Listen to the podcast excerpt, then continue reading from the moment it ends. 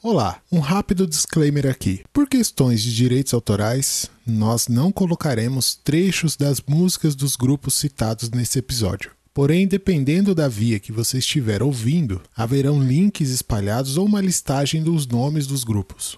Tome nota, faça sua pesquisa, porque você tem tempo agora que eu sei, e eu te garanto que vai valer muito a pena. Prometo.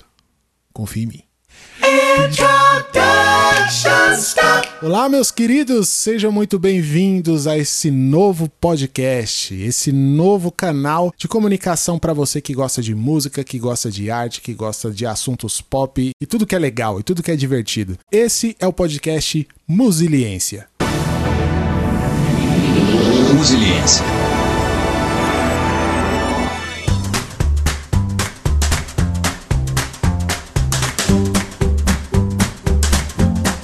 Pois bem, pois bem, começamos esse podcast. Eu sou Cristiano Santos e hoje eu estou aqui com os meus queridos amigos, meus parceiros de trabalho, o meu querido Diego de Jesus. Dê um boa noite, um bom dia, uma boa tarde aí, Diego. Olá, boa vida pessoal, tudo bem? Como vocês estão? Olha nós aqui de novo, Cris. Prazer a todos os ouvintes que, nós, que estão conhecendo, nos conhecendo agora, conhecendo eu o Cris. E aqui junto com a gente, além de mim, quem mais está aqui com a gente? Está aqui com a gente também o nosso querido amigo Fredson Torres. Boa noite, até tomei banho hoje. Tomou banho para esse momento especial. Para participar, para estarmos não só bonitos, mas cheirosos também. Que delícia, cara, que delícia. E quem mais está aqui com a gente, querido Fred? A gente tem aqui o nosso queridíssimo Rafael Carneiro. Opa! Bom dia, boa tarde, boa noite a todos que estão ouvindo a gente aí. Eu até passei um perfume aqui para seguir o Fred. O- olha essa voz, olha, olha. Olha, pelo, tô- pelo ouvido olha, aí. tô- olha com seu olho, porque com o Coisa- ouvido não vai ser possível. Olha lá, olha, tá abusando do microfone, que delícia.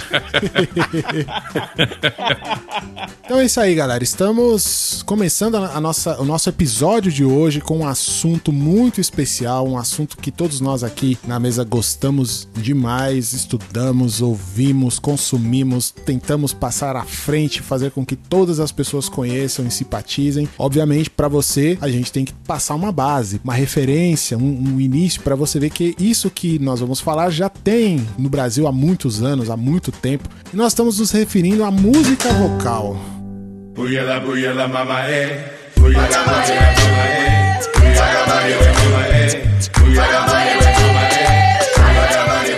Música vocal, que delícia, cara, que delícia. Vamos já começar aqui perguntando pra vocês. Pra vocês aqui da mesa, obviamente. Alguém sabe me- me dizer ou, po- ou pode passar para os ouvintes o que seria a música vocal?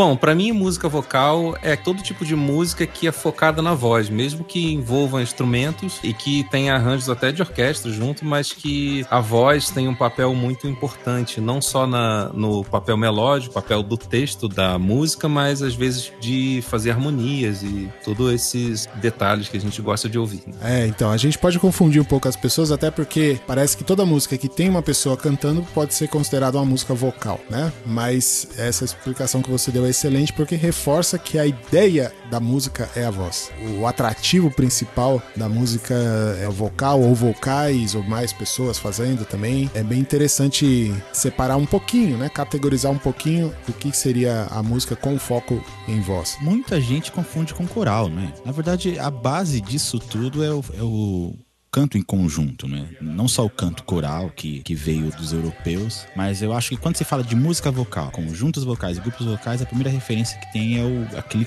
coro com várias vozes, né? Será que a música vocal ela não tem uma uma pegada de vozes que não se comportam apenas como solistas assim, que a voz ela tem um papel quase que instrumental também? Será que isso não faz uma diferença no assunto? Isso, eu acho que é isso que eu queria dizer no, no início, que essa. Você utilizar a voz não só para ser a melodia principal, né? Mas às vezes harmonizar com a melodia, às vezes fazer alguma, alguma cama, né?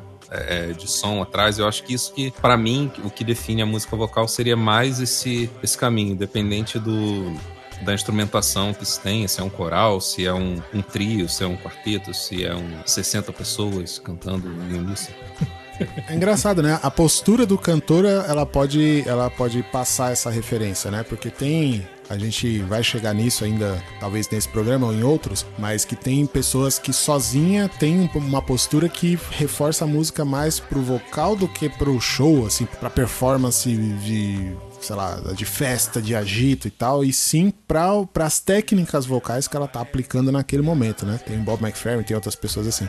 Então, para resumir, a música vocal é aquela música que o foco é a voz, mas não necessariamente do jeito que as pessoas conhecem, o solista ali cantando tal, mas sim ah, uma postura do cantor diferente, um aglomerado de vozes, coisas desse tipo, e você, como ouvinte, vai prestar atenção mais nas vozes, mesmo que tenham instrumentos, etc. Agora é o seguinte, normalmente quando as pessoas pensam em música vocal, eu acho que as pessoas elas têm uma noção um pouco diferente da gente que curte esse gênero, digamos, específico de música tem. Então, assim, quando você pensa assim, olha, é, o que, que é um vocal bacana? Normalmente as pessoas pensam num solista, né? Pô, tal pessoa canta pra caramba, tem um vozeirão, pensa aí numa Elis Regina, pensa numa Whitney Houston, né? E uma das coisas que eu acho muito bacanas desse, desse canto em conjunto, que, como o Rafa mencionou, não necessariamente tem harmonia, né? Às vezes pode ser em uníssono, é que você individualmente não precisa ter uma voz espetacular para fazer esse tipo de música. O segredo tá no, no conjunto da obra, assim, que dá uma outra característica, né, para aquele som.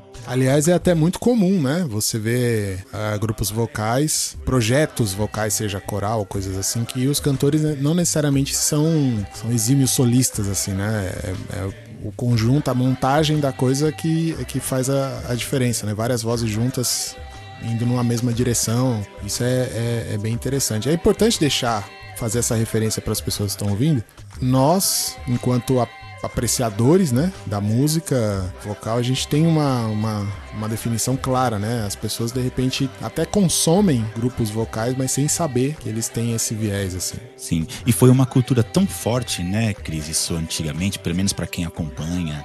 Em uma época da, da música brasileira foi uma música foi popular, foi quase uma coisa pop, não é? Aliás, nós podemos aproveitar aqui um momento e falar sobre isso, né? Falar como que a, a música vocal surgiu no Brasil, ou pelo menos começou a se tornar algo acessível para as pessoas.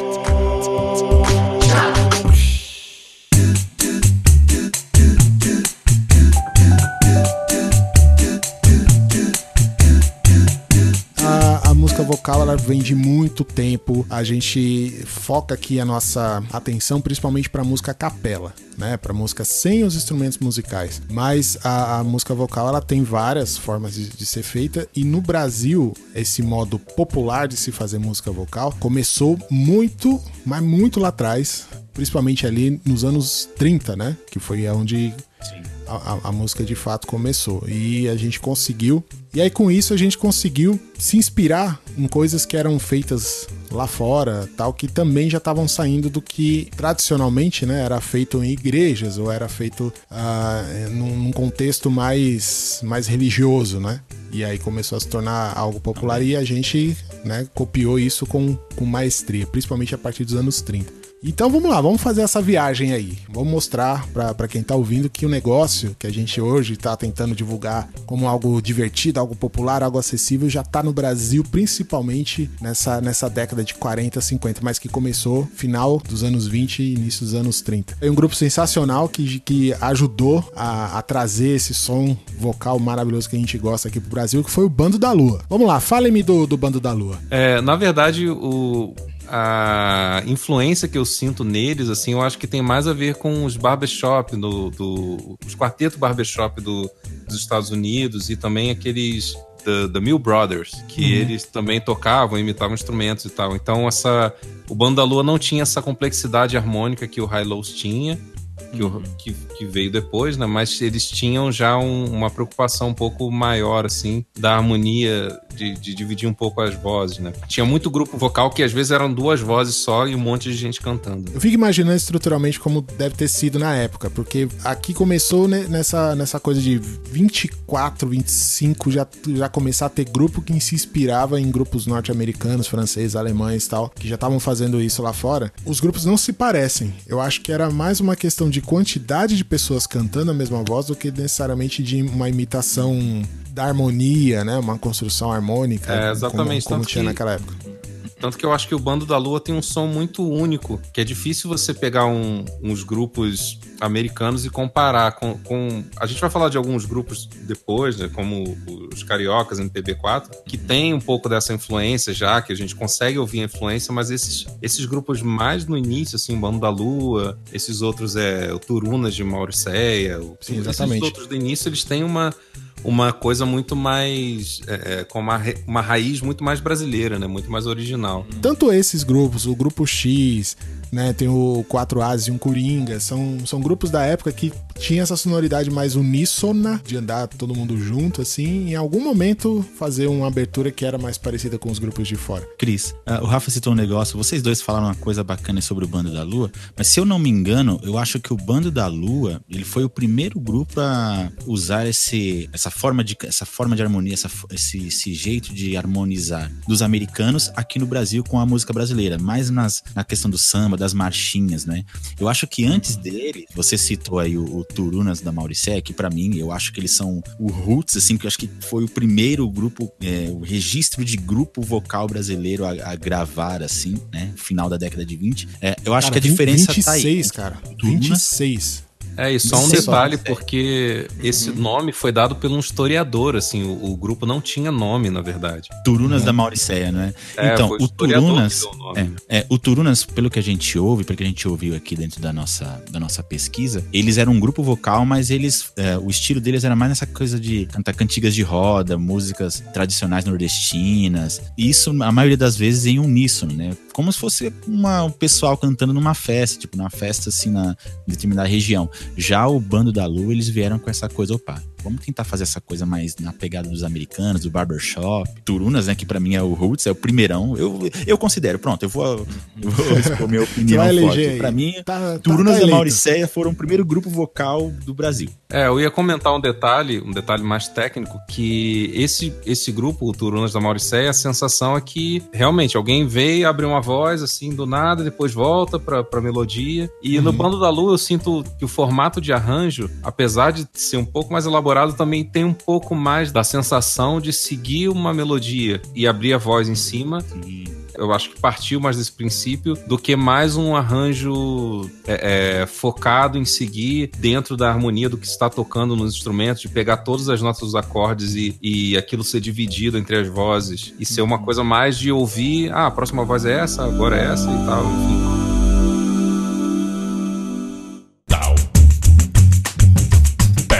Bom, então é isso aí. Nós vimos que com um grupo ou outro ascendendo aí a mídia, aliás, é muito curioso, né? Como que será que um grupo fazia, conseguia se divulgar nessa época? Como que o assunto chegava em outros lugares? É uma curiosidade que eu tenho, né? Porque, obviamente, a gente não tinha nem, sei lá, 1% de possibilidades que a gente tem hoje de, se comunicar, né? Como que um som conseguia tomar o Brasil? Se é que tomava, né? Mas a rádio tava em alta, era, era a era de ouro da rádio essa época, cara. E isso aí, com certeza, deu origem a vários outros grupos do mesmo segmento. É para nós é até algo chocante de ver que a música vocal no Brasil já teve um, um boom assim de um grupo entre aspas copiar o outro, né? Tem várias possibilidades de grupos vocais. Não, mas pelo que eu via, parecia que tinha uma gravadora que monopolizava tudo, né? Aí na década de 30, Ah, 40, que era a Odeon. É, a Odeon, ela se Odeon. você vê na maioria dos registros dos grupos, né, a Odeon tava lá como, como a principal gravadora deles, né? Será que a Odeon era a única gravadora? Não só a quantidade de grupos vocais que gravavam com a Odeon. Assim, acho que é interessante saber se era ela que dominava tudo mesmo, porque aí explicaria a, a popularidade, né, desse esti estilo. Eu, eu, eu acredito que sim, ela poderia ser uma das gravadoras principais e talvez mais poderosas nesse meio, porque se você for ver o histórico de cada grupo, além da longevidade de cada um, que é algo impressionante, né? Tem grupos aí que duraram mais de 10 anos, 15 anos, 20 anos, tem grupos que estão até hoje. E se você vê nos registros de alguns deles, eles gravaram 30 discos, 18 discos, 26, di- tipo, é uma coisa absurda. Então é, é muito material, é muito disco que uma gravadora poderia fazer de, de um mesmo grupo, né? Então é, é um- era um relacionamento diferente, né? Do que se tem jamais viu. Não, não sabemos também a tranquilidade disso, porque várias histórias do passado também contam que as gravadoras eram, era um negócio nervoso, assim, né? As bandas, os grupos que eles tinham pra si tinham que trabalhar meio que linha de produção. Então era uma coisa bem bem a, a se saber, né? Como que era de fato, como que se fazia para produzir tanto com grupos dos, basicamente do mesmo estilo, né? Grupos tais como Grupo X, né? A gente já citou eles aí. Tem o grupo O nome do grupo um é. Grupo X mesmo, não é? Tem que enfatizar isso. O nome do grupo é Grupo X mesmo. Não é. Grupo o X. não tá- É grupo tá X fazendo a grupo X matemática. mesmo? Não, é Grupo Não, X. O Cris não tá fazendo a matemática, não. O nome do grupo é Grupo X. É, aí no Rio de Janeiro tinha o grupo Quatro Ases e um Coringa, e também se tornou um dos mais populares do Brasil. É, aí nós citamos lá quem inaugurou, quem abriu a, a porteira toda foram os Turunas, etc. Pra vocês aí, que outros grupos que vocês têm na mente aí que surgiram nessa época que são incríveis de, de se divulgar, de se apreciar? Vamos lá, vamos fazer a listinha. Ó, tem o Bando de Tangarás, quem mais? Tem as Três Marias, tem aqui Tandinha, Serenaders. É, então, esse nome eu achei, eu achei muito divertido. Serenaders. É o melhor nome. Quintandinha É Serenaders. Serenaders. E, é, e era essa brincadeira mesmo de, de, de serenata, só que tentando um trocadilho aí com o inglês, igual uma brincadeira. Serenaders. Ó, tem um grupo aqui, foi o grupo Farroupilha, do maestro Tasso Bangel. Aliás, nós, eu e o Cris, nós tivemos a oportunidade de conhecê-lo pessoalmente, né? Também temos os vocalistas tropicais. Olha só que coisa mais verão. Vocalistas tropicais. É muito Brasil isso. É, engra- é engraçado a gente olhar assim pro passado e ainda pros grupos de hoje em dia, a gente percebe o padrão que grupo vocal não tem nome normal. Não tem, né? verdade. Só grande. tudo uns nomes assim. De onde eles tiraram isso, sabe? Ah, esse nome que Anjos do. Inferno. É, antes Demônios da Garoa. Deus É. que me perdoe. Deus que me perdoe, mas Anjos do Inferno é, é do caramba. Achei É muito um- legal. Normal, né? Normal. Aí tem, tem trio de ouro também. Meu filho, o que você gosta de ouvir? Ah, eu gosto- mamãe, eu gosto de ouvir Anjos do Inferno. Você ir na loja de disco e falar assim, ó. Falar assim, eu vou Anjos- comprar esse disco aqui, ó. Anjos do Inferno. Ah, é de delícia. metal? É de metal? Sabe? É black metal isso? Ó, uma coisa interessante sobre o Anjos do Inferno, além do próprio nome, né? É que eles foram um dos primeiros grupos a introduzir, a fazer uma brincadeira com trompete nasal. Que é uma outra coisa, da- da- uma outra mania de grupos vocais, né? Como dito no início, não é apenas cantar a música, mas é, é- é ser um instrumento ali também, é se portar dessa forma, né? Então, a- isso é esse lindo. grupo também começava a emular instrumentos com a voz. Foi um dos grupos que ficou mais conhecido por essa brincadeira, né? De, de fazer É, o som de um Demais, trompete, que de um- demais. É a Eu que metaleira, é só que né? não como você pensa. E era trompete, não, era trombetas dos anjos do pistão, hein? inferno. As, as- as trombetas dos anjos. As trombetas dos anjos do inferno. Eu vou ali ver um, ver um show casual.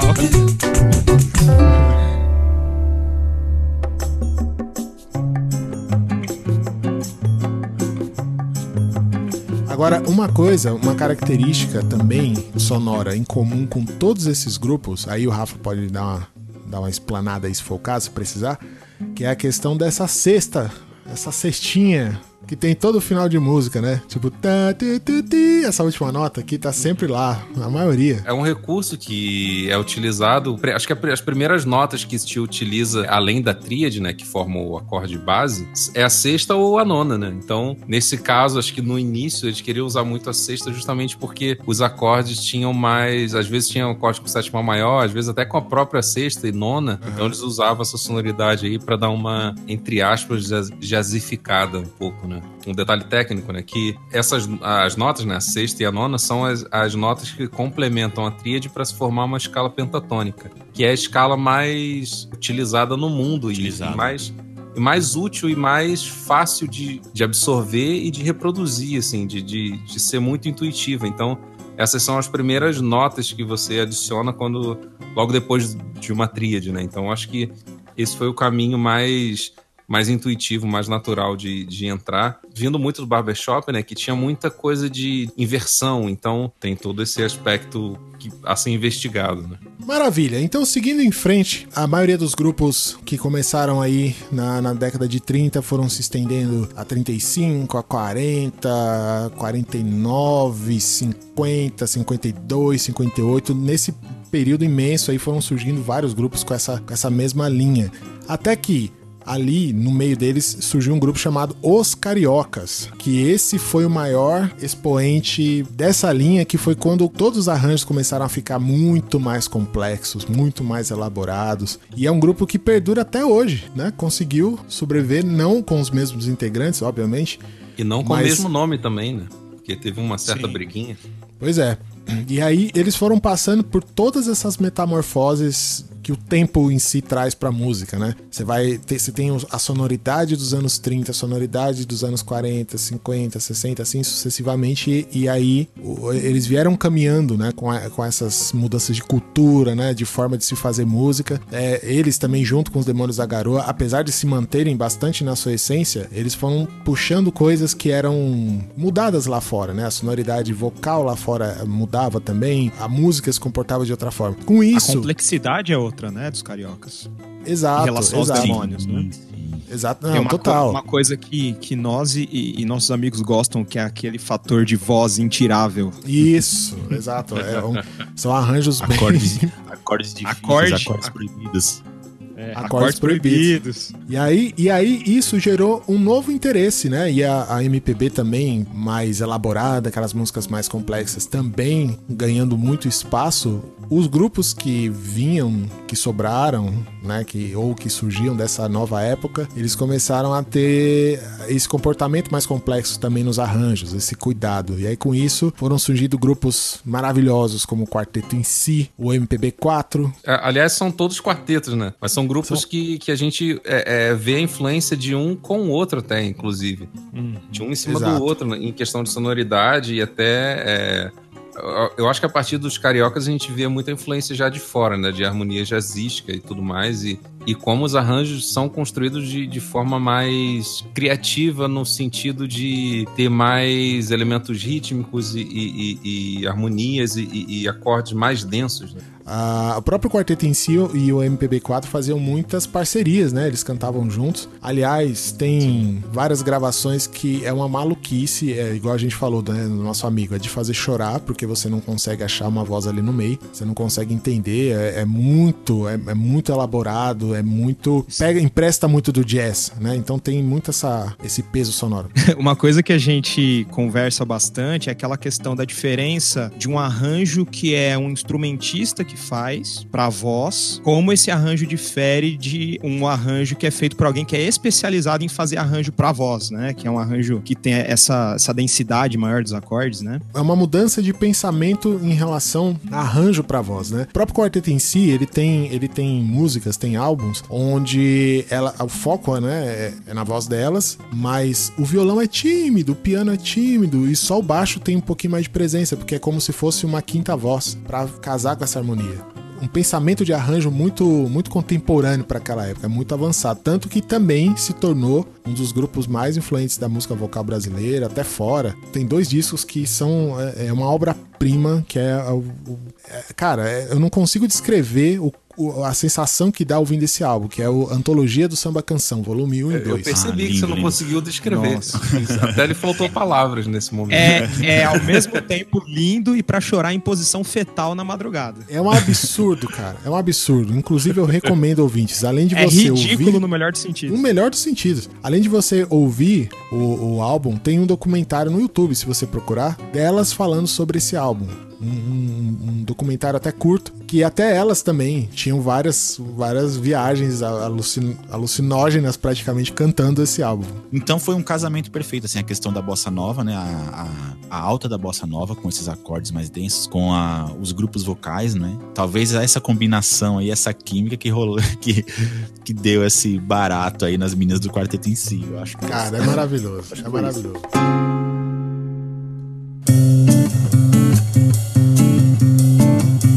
Aí depois dessa viagem né, maluca aí da- dentro da alma, Alucinógena. alucinógena com essas músicas.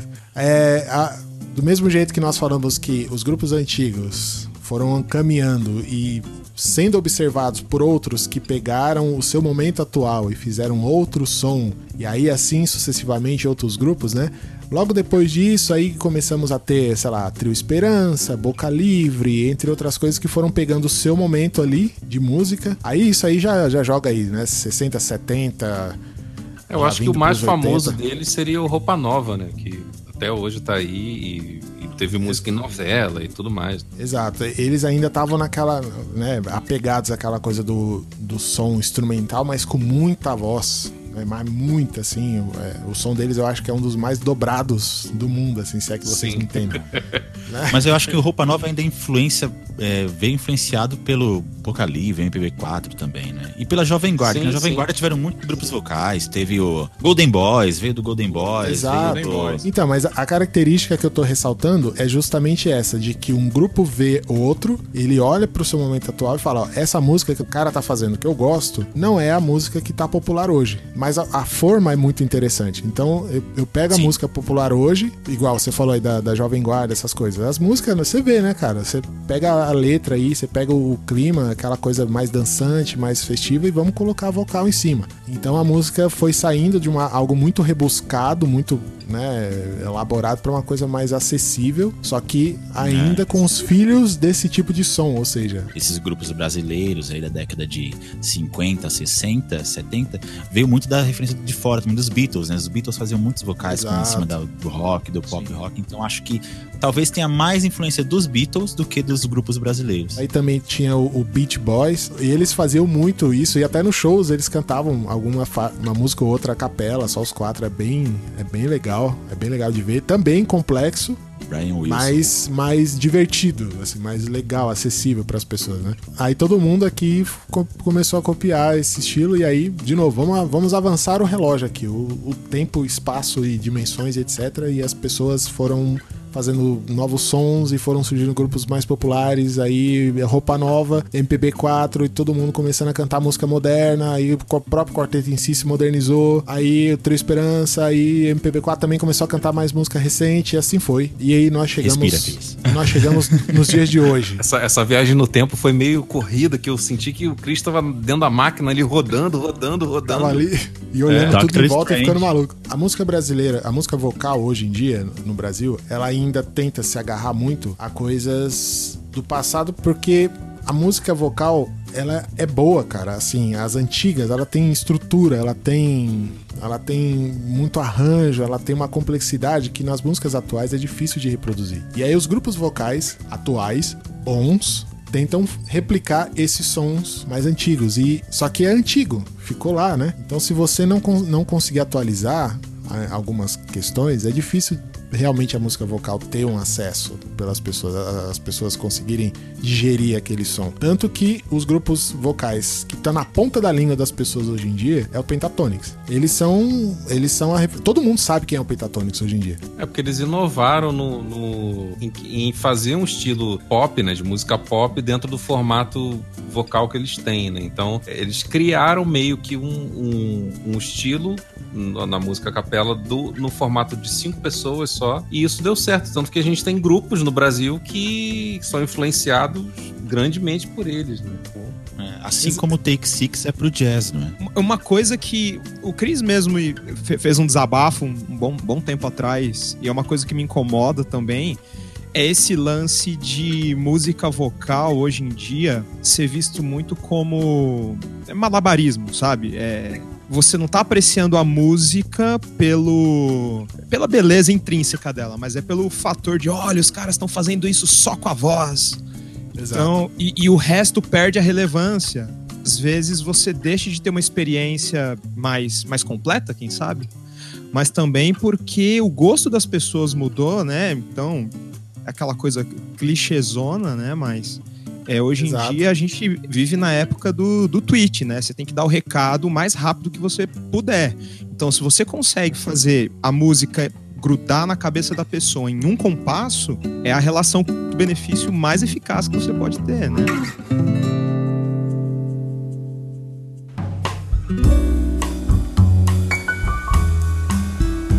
Vamos reforçar aqui, vamos deixar essa lista aí pro, pro nosso ouvinte degustar. Quais são os grupos hoje brasileiros, assim, principalmente que ele pode dar uma, dar uma olhada assim e ter um, ter um dia melhor nesse, nesses tempos Grupos de. vocais brasileiros. Quarentena, é. Hoje em dia, tempos de quarentena. Quarentena é um, nome, um bom nome para um grupo vocal. Eu vou, eu vou indicar um quarteto, um Com quarteto. 40 pessoas. 40 eu vou indicar pessoas. um. Quarteto. Eu vou indicar um que eu conheço o. Eu conheço o arranjador, né? Eu, é um cara estudioso pra caramba, um cara sensacional, arranjador sensacional. Você ouve a influência de tudo que ele estuda nos arranjos, que é a banda de boca. É, o arranjador é o, é o Irã, Irã Monteiro. Então a gente tem um monte de, de, de textura legal no, quando a gente ouve banda de boca. Então, Banda de boca, eles já são bem tradicionais, já, já podemos dizer assim, né? Já estão há muito tempo aí na Sim. estrada. Sim. E ainda Acho mais- continuam mais lançando 20 coisas. anos, cara. Pois é, ainda continuam lançando coisinhas pra nós aí. Maravilha. Banda de boca. Quem mais? Quem dá mais? Não, falando em acapela, BR6, né? Pra caramba, né? Olha, BR6, ah, em outro programa, em outro podcast, eu, já, eu, eu enalteci bastante o primeiro disco deles, porque, Eu ia falar isso. porque o primeiro disco deles, de fato, tem uma tem uma coisa ali, tem- é diferente, assim, é bom. Mas, obviamente, pra você ouvinte, consuma todos, vá atrás de todos, que é bem legal. É, muitas vezes a gente a gente se considera, né, fã de música vocal, mas a gente perde muito por ouvir só um tipo de grupo. E, e o que foi bacana, né, da gente estudar para conversar é, nesse podcast é o fato da gente ter ouvido coisas que naturalmente, quem sabe, a gente não teria chegado. Então, só pelo estudo a gente chegou, né? Isso também é uma coisa muito bacana da música vocal. Volta e meia aparece um grupo, você fala, meu, como que eu não conheci isso há 20 anos atrás, sendo que os caras já estavam bombando lá atrás? Isso daqui é maravilhoso, né? E é claro que a gente também não pode deixar de fazer o nosso jabá aqui, né? Tem que Exatamente. nosso, tem que ter o nosso jabá. Qual que é o Mas jabá, antes do, antes do Jabá, eu vou falar só um- de um outro grupo que recentemente eu vi que lançou uma coisinha, outra, que foi o Vocal 5, que é um quinteto lá do, do Sul e o pessoal é Ah, super sim. gente Sim, boa. do e- Eduardo. exatamente, do Eduardo e da Karine. E Da eles Cíntia, ganharam sim. até um. Eles ganharam um programa do, do Faustão, né? O quadro a capela, eles ganharam o- esse, esse concurso que teve, então acho um grupo. é, um grupo bem legal, ele é bem. É, é um quinteto. Eu acho que tem, tem uma coisa bem clássica assim neles, e enfim, eu acho bem interessante. Das pessoas que, que nos conhecem, tem um grupo chamado Sambaranda, rapaz. É Sambaranda, é o grupo que nós aqui, os quatro integrantes da mesa, fazemos parte. E temos aí uns trabalhinhos na internet, temos discos, temos tudo também. Dá uma Discos, pesquisada aí. vídeos e lives e tudo É isso aí, Sambaranda, procurem. Aliás, eu vou deixar aqui um pedacinho de Sambaranda para encerrar este primeiro episódio voltado para música vocal que estamos fazendo. Espero que vocês tenham gostado, tenham apreciado.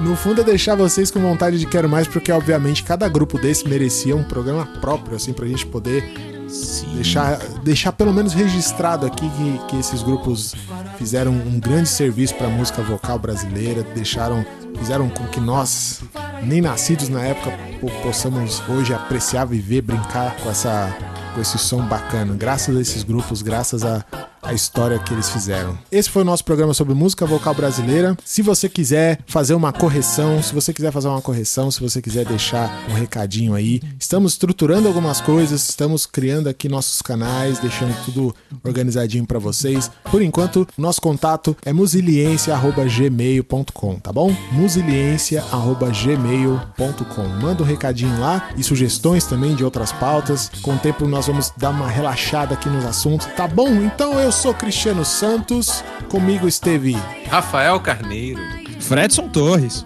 Antônio Fagundes, Diego de Jesus. E esse foi o Musiliência. Até o próximo programa.